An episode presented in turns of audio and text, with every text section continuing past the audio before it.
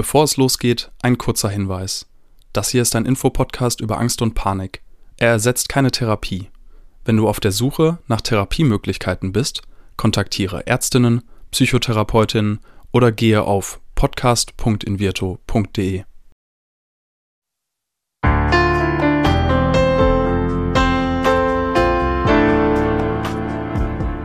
Herzlich willkommen bei Keine Panik, dem Angstpodcast von Invirto. Angst gehört zu den häufigsten psychischen Erkrankungen, ist jedoch immer noch ein Tabuthema. Damit soll aber Schluss sein. Und damit die Themen Angst und Panik enttabuisiert werden, sprechen wir in diesem Podcast mit Psychologinnen, Betroffenen und anderen Experten über Ängste, psychische Gesundheit und allem, was dazugehört. In dieser Folge geht es um das Thema Angst am Arbeitsplatz und ich habe Elke Overdick zu Gast. Sie ist Psychologin, Coach und Trainerin, berät Führungskräfte sowie Teams in Unternehmen und ist daher Expertin in diesem Bereich. Wie Ängste am Arbeitsplatz überhaupt entstehen, welche typisch sind und ob man den Vorgesetzten und Mitarbeitenden von der eigenen Angststörung berichten sollte, erfährst du in dieser Folge. Mein Name ist Diana Huth, ich bin Psychologin und freue mich auf das Gespräch mit Elke Overdick. Moin! Moin! Sie arbeiten jetzt im Bereich Coaching, im Bereich Training und sind selbst Psychologin und sind dabei sehr viel in Unternehmen unterwegs. Und da sind ja oft psychische Erkrankungen nicht so offensichtlich das Thema. Spielen äh, psychische Erkrankungen in Ihren Augen allgemein im Arbeitsleben, Arbeitsleben denn eine große Rolle? Ja, also davon bin ich überzeugt. Ähm, es gibt ja auch viele Studien, die wirklich aufzeigen, dass psychische Erkrankungen stark am Zunehmen sind. Und natürlich spielen die dann auch am Arbeitsplatz eine Rolle, also wirken sozusagen auch auf den Arbeitsplatz mit ein. Ja, geben das denn viele Menschen zu? Also Sie sind ja dann in den Unternehmen tätig und ich frage mich, ob die Leute alle gleich offen sind für Sie als Psychologin ja eben auch. Also der, im Bereich Coaching denke ich immer, ja, also mich so ein bisschen zu coachen, okay, aber mit einer Psychologin zu sprechen, könnte ich mir vorstellen, ist die Hemmschwelle höher. Ist das so? Mm, es kommt drauf an. Also wenn die Leute das selbst gewünscht haben, also die Zusammenarbeit mit mir, dann sind die oft sehr offen. Mhm. Ne, weil sie möchten ja etwas von mir und äh, die meisten wissen und ahnen schon, dass das wenig bringt, die Zusammenarbeit, wenn sie da jetzt irgendwie mit irgendwas hinterm Berg halten. Äh, anders wäre es natürlich, ne, wenn Sie mich fragen, wie offen sind die Betroffenen im Umgang mit ihrer Erkrankung ähm, gegenüber Kollegen und Führungskräften. Mhm. Wir sind ja jetzt im Angst-Podcast. Angst ist ja auch was, wofür wir uns schämen. Ist das vielleicht auch eine Erkrankung oder eine Symptomatik, die eher verheimlicht wird? Gute Frage. Also wird Angst mehr verheimlicht als meinetwegen, ich sage jetzt mal Depression oder Burnout. Da bin ich mir gar nicht so sicher, weil Sie sprachen mhm. ja eben so Scham an. Ähm, auch andere Erkrankungen sind, glaube ich, sehr schambehaftet. Da hm, weiß ich jetzt gar nicht so genau, ob Angst jetzt besonders schambehaftet ist jetzt, das war das Thema Angst. Ähm, wenn wir da nicht so genau wissen, ob das schambehaftet ist oder nicht, was sind denn überhaupt erstmal Sorgen und Ängste, die Ihnen so typischerweise von ArbeitnehmerInnen präsentiert werden? Mhm. Also ganz häufig ähm, ist so die Überschrift, sage ich mal, Angst vor Ablehnung. Und mhm. diese Sorge zeigt sich dann in unterschiedlichsten Situationen. Also das könnte zum Beispiel die Angst sein, vor Gruppen zu sprechen. Oder die Angst und die Hemmung, ähm, Feedback zu geben oder Grenzen zu setzen. Ähm, die Angst, ähm, ja, nicht gut genug zu sein. Ja, mhm. also so, das sind ganz häufig formulierte Sorgen und Ängste. Ja, ich frage mich auch, wie solche Ängste oder Angst am Arbeitsplatz generell entsteht. Ne? Also wir leiden ja meistens auf der Arbeit unter Leistungsdruck, unter Vorgaben. Manchmal, manchmal gibt es auch Kollegen und Kolleginnen, die uns nicht so ganz geheuer sind oder die uns vielleicht sogar runtermachen wollen. Ähm, wie entsteht Angst am Arbeitsplatz? Mhm. Also ich bin kognitive Verhaltenstherapeutin. Insofern halte ich es mit den mhm. alten Griechen. Da gibt es ein schönes Zitat von dem Epiktet, der hat gesagt, es sind nicht die Dinge, die uns aufregen, sondern das, was wir über die Dinge denken. So sinngemäß. Mhm. Und insofern ja, sind es letztendlich ähm, unsere eigenen Gedanken, insbesondere natürlich die Bewertungen, die wir bestimmten Situationen oder Handlungen anderer Personen oder so äh, geben. Also nicht die Situation selbst bestimmt, ob ich Angst habe oder nicht, sondern das, was ich darüber denke und wie ich das bewerte. Das heißt, wenn mein Chef morgen reinkommt und sagt, äh, Frau Huth, Sie sind eine alte Nichtsnutz oder ein alter Nichtsnutz, dann ist das etwas, was ich persönlich bewerte und ähm, wo ich das Problem entstehen lasse, weil ich ja genauso gut sagen könnte, ähm, mein lieber Chef, Sie aber auch. Genau, also das, was der Chef sagt, das ist der Auslöser. Und ähm, schon alleine durch die Tatsache, dass die Emotionen, die durch so ein Verhalten eines Chefs ausgelöst werden können, sehr unterschiedlich sein können, zeigen, dass das Verhalten des Chefs die Emotion nicht bestimmen kann. Denn mhm. also der eine, der ärgert sich vielleicht total, wenn der Chef sowas sagt. Der andere wird total traurig, äh, niedergeschlagen vielleicht auch. Und der dritte ängstigt sich dann. Also mhm. ne, die Emotionen, die durch dieses Verhalten getriggert werden können, sind sehr unterschiedlich. Jetzt kenne ich das von mir selber. Ich bin zwar eine selbstbewusste Frau, trotzdem habe ich nicht immer das Selbstbewusstsein vor Autoritäten mich hinzustellen und zu sagen, das stimmt aber nicht, ich habe hier gute Arbeit geleistet. Im Gegenteil, gerade wenn jemand ähm, vielleicht etwas Kritisches mir gegenüber äußert, dann merke ich, dass ich erstmal zusammenzucke und gar nichts mehr sage. Und ich glaube, so geht das vielen Menschen. Und wenn man diesen Moment verpasst hat, dann geht man ja in so eine Abwärtsspirale rein. Ähm, was, was sind Folgen von so Ängsten, die nicht verbalisiert werden oder mit denen ich nicht umgehen kann? Also ich glaube, wir sollten unterscheiden. Es gibt ja zwei Ebenen. Es gibt die emotionale Ebene und die Verhaltensebene. Mhm. Was Sie eben angesprochen haben, ist die Verhaltensebene. Also ich traue mich, also ich antworte jetzt nicht. Ne? Also ich halte nicht dagegen. Das ist die Verhaltensebene und die basiert häufig auf mhm. der emotionalen Ebene. So einmal das vielleicht so zur Unterscheidung. Ne? Mhm. Also wir können emotionale Probleme haben und wir können Verhaltensprobleme haben. Emotionales mhm. Problem ist das, wenn ich nicht so empfinde, was für mich jetzt äh, hilfreich ist, ne? um, um das gewünschte Verhalten auf die Straße zu kriegen. Ähm, ein Verhaltensproblem ist, wenn ich vielleicht einfach ratlos bin und gar nicht weiß, wie ich mich jetzt sinnvoll verhalten könnte. So, ähm, ich gehe jetzt noch mal ein weiter zurück. Sie haben gesagt, ja, ähm, manche haben gar nicht, ähm, ich weiß jetzt gar nicht, sie haben nicht das Wort Selbstwert benutzt, ne? Sie haben ein anderes Wort benutzt. Selbstbewusstsein. Selbstbewusstsein, genau. Also tatsächlich, also ich, ich spreche eher so in dem Zusammenhang von Selbstwert. Tatsächlich ist es so, wenn Menschen eher einen geringen Selbstwert haben, dann ist die Gefahr, dass sie in Ängste hineingeraten, höher weil mhm. sie sich ja ihrer ganzen Kompetenz nicht bewusst sind. Also wenn ich zum Beispiel weiß, ähm, ich kann mich wehren, ich mhm. kann etwas dagegen sagen und ich weiß auch, wie ich das tun könnte. Also je mehr Kompetenzen ich habe und derer auch bewusst bin, desto weniger ängstige ich mich, weil ich mit Situationen umgehen kann. Mhm. Wenn ich jetzt mal an meine eigene Karriere gucke, ich habe viel mit Kreativen gearbeitet, in Agenturen gearbeitet, im Verlag gearbeitet. Da waren allerdings auch Führungspersönlichkeiten, die durchaus cholerische Charakterzüge hatten oder die sehr von oben herab Menschen behandelt haben. Und dann ist es doch noch schwerer, sich seinem eigenen Wert bewusst zu sein, wenn man immer so ein Gegenüber hat, das einen tatsächlich die ganze Zeit runtermacht, oder? Das stimmt das stimmt. Es ist nicht immer, also ich glaube tatsächlich auch, dass im Arbeitsleben ähm, oder dass das Arbeitsleben generell oftmals nicht gut dafür geeignet ist, den Selbstwert stabil zu halten. Ja, mhm. genau aus den Gründen, die Sie eben geschildert haben. Ne? In vielen Fällen ähm, äh, denken vielleicht auch Vorgesetzte so in, nach dem Motto, nicht geschimpft ist genug gelobt. Ja. Ne? Und dann können, können Mitarbeiterinnen froh sein, wenn sie nicht äh, fertig gemacht werden. Gut, das ist natürlich denkbar ungünstig für den Selbstwert und dementsprechend natürlich auch ein guter Nährboden leider für Ängste. Jetzt frage ich mich, wer beauftragt Sie denn dann eigentlich? Sind das eher die Vorgesetzten oder sind das eher die ArbeitnehmerInnen, die möglicherweise darunter leiden, wie die Situation ist? Mein, also wir werden, also ich habe ja ein Team auch und äh, wir werden in der Regel tatsächlich vom Arbeitgeber beauftragt. Mhm. Das sind in der Regel die Personalabteilungen.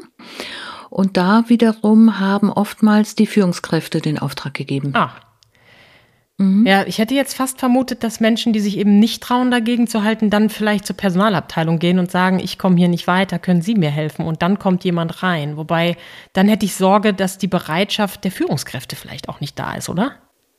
Ja, also oftmals muss die Führungskraft ja dem auch zustimmen, mhm. weil die Kosten dann auch meistens dann auf den einzelnen Bereich ja zurück äh, sozusagen gespiegelt werden. Ähm, also meistens weiß die Führungskraft sehr wohl, ne, dass da ein Coaching stattfindet und hat das sogar selber befürwortet. Mhm. Also ich sag mal, ich kann das auch verstehen, weil ähm, es ist sehr, sehr anstrengend mit ähm, Menschen, die einen niedrigen Selbstwert haben oder vielleicht auch Ängste haben, ist es ja auch für die Führungskraft nicht leicht. Ne? Also mhm. sie weiß nicht, ja, hm, was kann ich jetzt eigentlich wirklich delegieren, wie gehe ich damit um? Oder wenn jemand, das hat jetzt nicht unbedingt mit Ängsten zu tun, aber wenn jemand alles immer super persönlich nimmt und äh, sich mhm. angegriffen mhm. fühlt, ne? also das macht das Miteinander ja auch nicht leichter, so dass ja beide was davon haben, wenn die entsprechende Mitarbeiterin oder der Mitarbeiter gestärkt wird. Ja, und oft sind solche Situationen ja auch sehr eingefahren und festgefahren. Es ist ja vermutlich nicht die erste Situation entsteht und dann kommen Leute auf sie zu und sagen, hey, wir haben da einen Bedarf, sondern mhm. oft ist es ja so, dass Situationen eskalieren. Ja. Und wir kennen das auch von Menschen hier aus dem Podcast, die berichten mit ihrer Angstthematik, dass sie auch sowas wie die Angst vor der Angst haben. Und ich oh, glaube, ja. in der Situation mit dem Chef ist das, oh, da steht ein Gespräch mit dem Chef an und dann habe ich Angst, dass da was schieflaufen könnte oder dass der merkt, dass ich Angst habe. Was sind denn mögliche Folgen so am Arbeitsplatz von Ängsten, die Menschen haben könnten? Also körperliche Symptome oder die, die psychische Gesundheit, was, ähm, was könnte passieren im schlimmsten Fall? Das ist ja immer die Frage, die sich Angstpatientinnen auch stellen. Mhm. Ja, also ich denke tatsächlich da auch so in zwei Kategorien. Also einmal körperlich, da, da haben wir natürlich die ganze Symptomatik, die wir beim Stress haben, ne? Also Stress als, als sozusagen Kampf- oder Fluchtreaktion. Evolutionär mhm. ja etwas sehr Sinnvolles, ne? Also durch die körperliche Stressreaktion hat sozusagen die Evolution sichergestellt, dass wir oder wurde äh, sichergestellt, dass wir als Menschheit weiter funktionieren können. Nämlich ähm, in, in der körperlichen Stressreaktion wird uns ähm, sozusagen Energie gegeben, um entweder zu fliehen oder zu kämpfen. Mhm. Das heißt also, Muskelkraft wird zur Verfügung gestellt, andere Funktionen äh, werden vom Körper heruntergefahren. Also zum Beispiel das Denken ist dann kaum noch möglich oder nur noch eingeschränkt möglich oder die Verdauung findet dann auch nicht mehr statt. Und ähm, das hat uns natürlich damals, ne, als der Säbelzahntiger um die Ecke kam, geholfen. Mhm. Heutzutage müssen die wenigsten Menschen wirklich kämpfen in dem Sinne, also körperlich jetzt, ne? Oder mhm. fliehen. Das heißt, wir sitzen weiter an unserem Schreibtisch und sind in dieser körperlichen Stressreaktion gefangen. Ähm, wenn die dann sehr lang anhaltend ist, ne, dann haben wir auch wirklich so geistige Blockaden und eben Störungen in dem ganzen Verdauungstrakt. Deswegen ist ja so häufig auch diese Magengeschichte ein mhm. Thema, ne? Ähm, Genau, und also sämtliche emotionalen Turbulenzen, zu denen gehören natürlich auch die Ängste, führen je nach Intensität durchaus auch zu sehr, sehr starken eben Stresssymptomen. Äh, die ich eben genannt habe. Mhm. Und äh, das kann bis zu, also da sind Verdauungsprobleme manchmal noch das geringste. Wenn das sehr, sehr lang anhaltend ist, ne, kann das bis zu Magengeschwüren führen.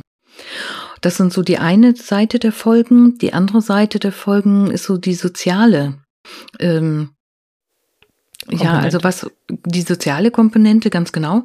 Also was folgt dem? Also zum Beispiel eigene Ziele können vielleicht nicht souverän verfolgt werden und dann dementsprechend natürlich auch nicht erreicht werden. Und ich bin dann unzufrieden, ne? fühle mich nicht so gefordert im Job, ähm, traue mich dann eben, also wenn ich mich nicht traue, auch hier zu schreien, wenn es eine tolle neue Aufgabe gibt, dann ist die Folge vielleicht dann auch natürlich die Unzufriedenheit.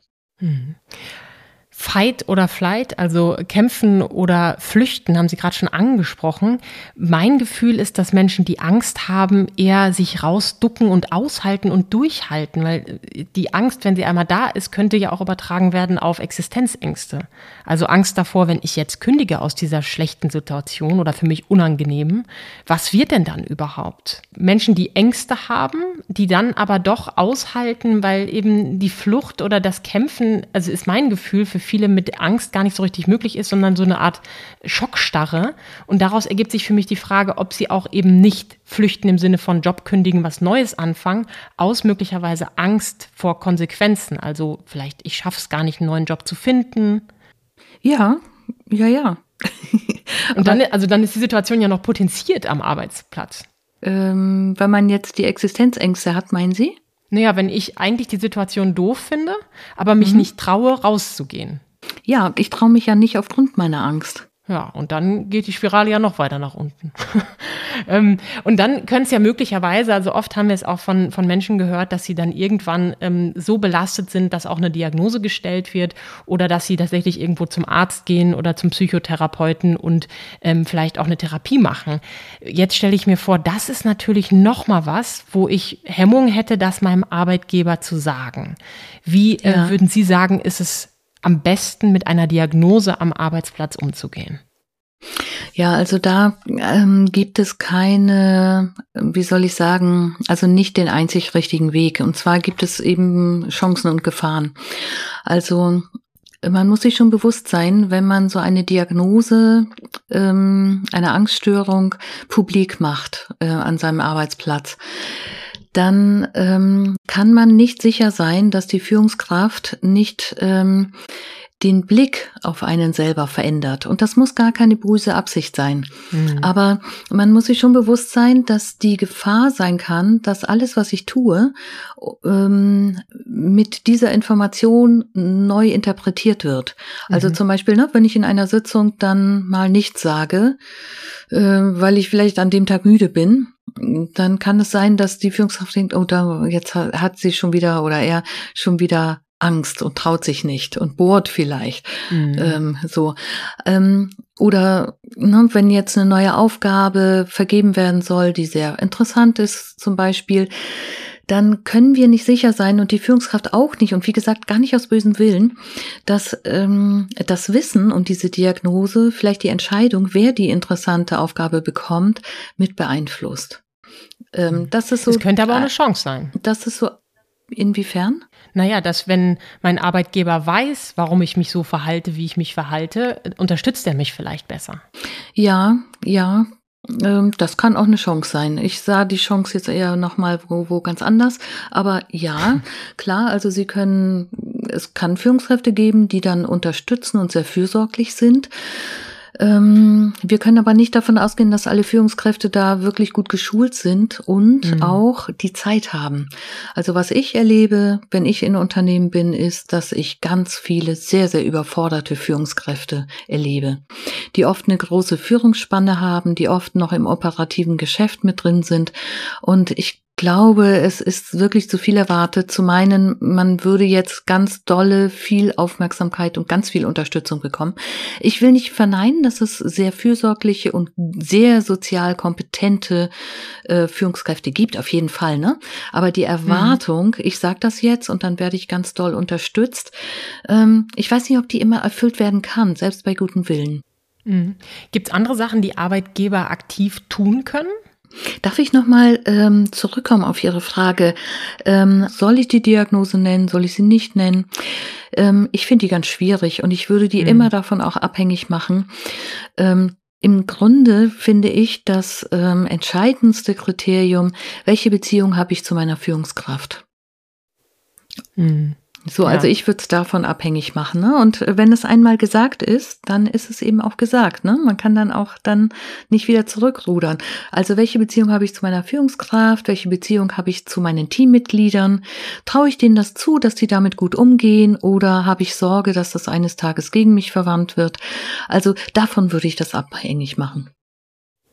Ja, ist, glaube ich, grundsätzlich auch eine schöne Strategie, einfach zu schauen, ähm, wie ist denn die Beziehung zueinander, was vertraue ich meinem Arbeitgeber oder meinem Vorgesetzten, meiner Vorgesetzten an. Ja. Das kann ja helfen oder es kann eben auch mehr Steine in den Weg legen. Ja, Jetzt ja. zu Zeiten von der Pandemie ist natürlich meine Frage, ob das besser oder schlechter geworden ist mit den Belastungen, aber vielleicht auch mit der Offenheit darüber zu sprechen, weil doch irgendwie alle belastet sind, oder? Also das Ängste zunehmen habe ich ähm, massiv erlebt in der Pandemie, mhm. unbedingt. Ob jetzt offener damit umgegangen werden kann, das kann ich Ihnen gar nicht wirklich beantworten. Aber auf mhm. alle Fälle ähm, ist die Belastung für viele Menschen größer geworden, sowohl für Singles, sage ich mal, als auch für Familien. Mhm. Ähm, also das kann ich auf jeden Fall ähm, ja unterstreichen. Hm. Gibt es denn generell etwas, was Sie sagen, von außen betrachtet, was ArbeitgeberInnen tun können, aktiv, um die Situation zu verbessern? Ja, also alles, was Konkurrenzdenken schürt, zum Beispiel. Ne? Das, ähm, was Konkurrenzdenken schürt, das hilft. Ich glaube, Sie ach so, andersrum. Ach so, genau. Also alles, was Konkurrenzdenken schürt, ist angstfördernd. Das sollte also mhm. möglichst unterlassen werden. Genau. Ähm, also Mitarbeiter und Mitarbeiterinnen gegeneinander auszuspielen, ist natürlich, also das ist alles nicht hilfreich. Ähm, oftmals erlebe ich auch, dass mit der Angst vor dem Arbeitsplatzverlust gearbeitet wird. Auch sowas ist natürlich zu unterlassen. Mhm. Genau. Also was können ähm, Arbeitgeber tun. Sie engagieren. ja, genau, genau. Coaches, äh, Coaches äh, engagieren, äh, Trainings, also alles, was Sozialkompetenz natürlich erhöht. Also ich sag mal, wenn die Mitarbeiterinnen und Mitarbeiter eine hohe soziale äh, Kompetenz haben, dann mhm. beinhaltet das natürlich eine Menge an Bewältigungsstrategien von herausfordernden Situationen. Also, wenn Mitarbeiterinnen und Mitarbeiter wissen, wie sie Konflikte angehen können, wie sie richtig kommunizieren, wie sie gelassen bleiben können, all diese Sachen. Je höher mhm. da die Kompetenz ist, desto geringer die Gefahr, dass Mitarbeiterinnen und Mitarbeiter Ängste erleben und dadurch Stress, der daraus resultiert. Zum Abschluss vielleicht noch mal ein kleiner Tipp. Wenn ich jetzt betroffen bin und akute Angst am Arbeitsplatz habe, was kann ich tun in so einer Situation? Ja, dazu habe ich richtig viel im Gepäck. Ähm, also, ähm, ich denke, der erste Punkt ähm, ist, der sehr hilfreich ist, sich selbst und die Angst erstmal im ersten Schritt zu akzeptieren. Also ähm, es gibt ein schönes Zitat, so sinngemäß von Elon Musk auch, der ja vielfältig bewundert wird und auch äh, sehr erfolgreich auf bestimmten Gebieten ist, der wohl mal gesagt haben soll, sowas ähnliches wie, meine Ziele oder Pläne sind so viel bedeutungsvoller als meine Angst. Also das mhm. entspricht so ein bisschen, es gibt so eine Richtung, die heißt äh, so Akzeptanz- und Commitment-Therapie. Also wenn ich meine Angst akzeptiere und ein Engagement für etwas aufbringen kann, was viel wichtiger ist als meine Angst, dann lässt mich das gut durch meine Angst durchgehen. Mhm. Also das wäre zum Beispiel eine, eine Möglichkeit, ne? Also akzeptieren, Angst akzeptieren, etwas finden, wofür ich mich engagiere, was viel wichtiger ist. So, dann ähm, arbeite ich zum Beispiel im Coaching auch ähm, ganz viel mit dem Bearbeiten der Kognition, also der Gedanken. Und zwar sind das mhm. fünf Fragen, ähm, die ich immer sehr gerne ans Herz lege. Oftmals helfen die. Ähm, Ziel dieser fünf Fragen ist, die Angstgedanken auf ein realistisches, sinnvolles Maß zurückzubringen. Also ich halte es nicht für immer sinnvoll, Angstgedanken auf Null zu reduzieren, weil Angstgedanken ja oft auch förderlich sind. Ne? Sie helfen mir, vorsichtig zu sein und manchmal geben sie mir auch Energie, mich zum Beispiel auf etwas gut vorzubereiten. Aber wenn des Guten es dann zu viel wird, dann blockieren sie mich. Also, die fünf Fragen sollen helfen, die Angstgedanken auf ein sinnvolles, realistisches Maß zu reduzieren. Und sie lauten äh, ähm, als erste Frage, was ist eigentlich das Schlimmste, was passieren könnte? Ne? Also, wo die Angst mhm. ist, ist der Weg. Ich gucke hin. Ich nehme mich ernst. Mhm. Zweite Frage. Was kann ich tun, um das Schlimmste zu verhindern? Damit nutze ich die Angst vorbeugend. Mhm. Und werde aktiv auch. Exakt. Dritte Frage. Realitätscheck. Wie wahrscheinlich ist das wirklich, dass das Schlimmste eintritt? Und zwar nicht aus dem hohen, hohlen Bauch heraus beantwortet, sondern bitte ähm, unter Berücksichtigung mir zur Verfügung stehender Fakten. Also, was für eine Person habe ich da wirklich mir gegenüber? Wie habe ich das bisher beobachten können? Ähm, welche Erfahrungen haben meine Kollegen damit gemacht? Also, ne, möglichst viele Fakten berücksichtigen zur Beurteilung, ob das realistisch ist, was ich denke oder nicht. Und wenn mir keine Fakten und Informationen zur Verfügung stellen, kann ich vielleicht Kolleginnen und Kollegen fragen, ähm, welche Informationen sie dazu haben. Also möglichst auf Infos. Ähm, also basierend. Das Selbstbild und das Fremdbild auch so ein bisschen abstimmen vielleicht. Nee, das hat nichts mit Selbst- und Fremdbild zu tun, sondern mit den Fakten. Also weiß was ich, wenn ich jetzt zum Beispiel Angst habe, vor einer bestimmten Gruppe zu präsentieren, mhm. und nicht beurteilen kann, wie verhalten die sich, weil ich das erste Mal präsentiere, dann vor denen. Dann könnte ich zum mhm. Beispiel einen Kollegen fragen, hast du schon mal in diesem, was weiß ich, vor dem Vorstand präsentiert? Wie, wie ist der denn so drauf? Wie reagiert der? Ne? Macht er die Leute eher fertig oder ist er eher wohlwollend oder so? Und dann diese Fakten mit berücksichtigen.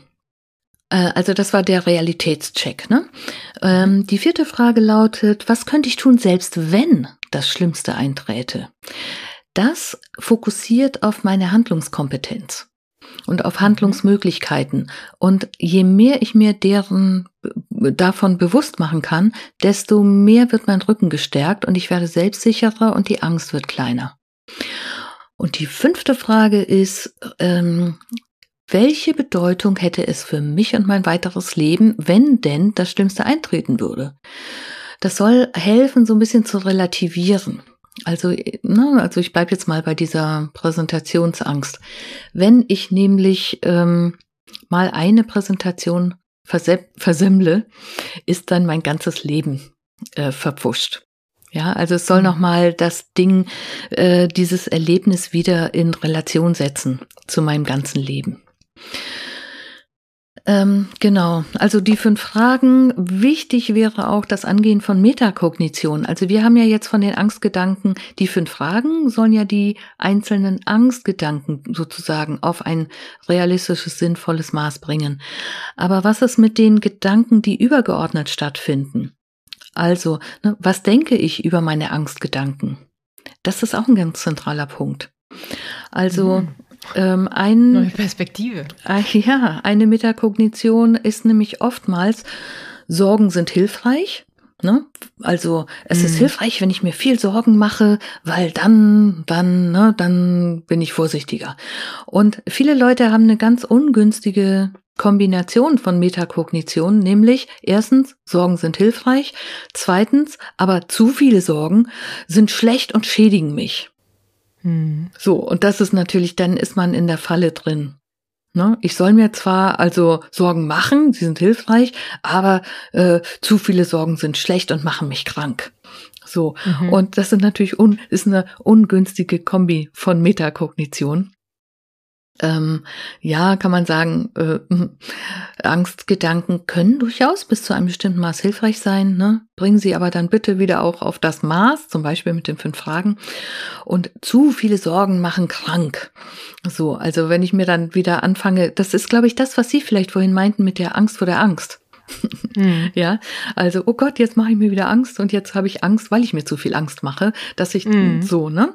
Also ähm, es ist immer gut, auf der obersten Ebene der Angstgedanken anzufangen zu arbeiten. Also wenn tatsächlich schädliche Metakognitionen da sind, dann sollte man damit anfangen. Elke Overdick stellt sehr viele Fragen und wie ich finde, Fragen, die hilfreich sind, um noch eine andere Perspektive zu bekommen. Kein Wunder, sie hat ja auch schon über 20 Jahre Erfahrung im Bereich Coaching und Training in Unternehmen und als Psychologin beziehungsweise Verhaltenstherapeutin, wie wir heute gehört haben. Ich bedanke mich für die ganzen Tipps und für die vielen Antworten, die sie mir heute gegeben habe. Elke Overdick. Sehr gerne. Vielen Dank für die Einladung. Dieser Podcast wird präsentiert von Invirto der Therapie gegen Angst. Wenn auch du oder jemand aus deinem Umfeld unter Ängsten leidet, dann kann die Invirtu-Therapie eine mögliche Hilfe sein. Erfahre unter invirtu.de mehr über die erste vollständig digitale Therapie gegen Angst. Wenn euch die Folge gefallen hat, abonniert unseren Podcast und seid auch das nächste Mal wieder dabei, wenn es heißt Keine Panik, der Angst-Podcast.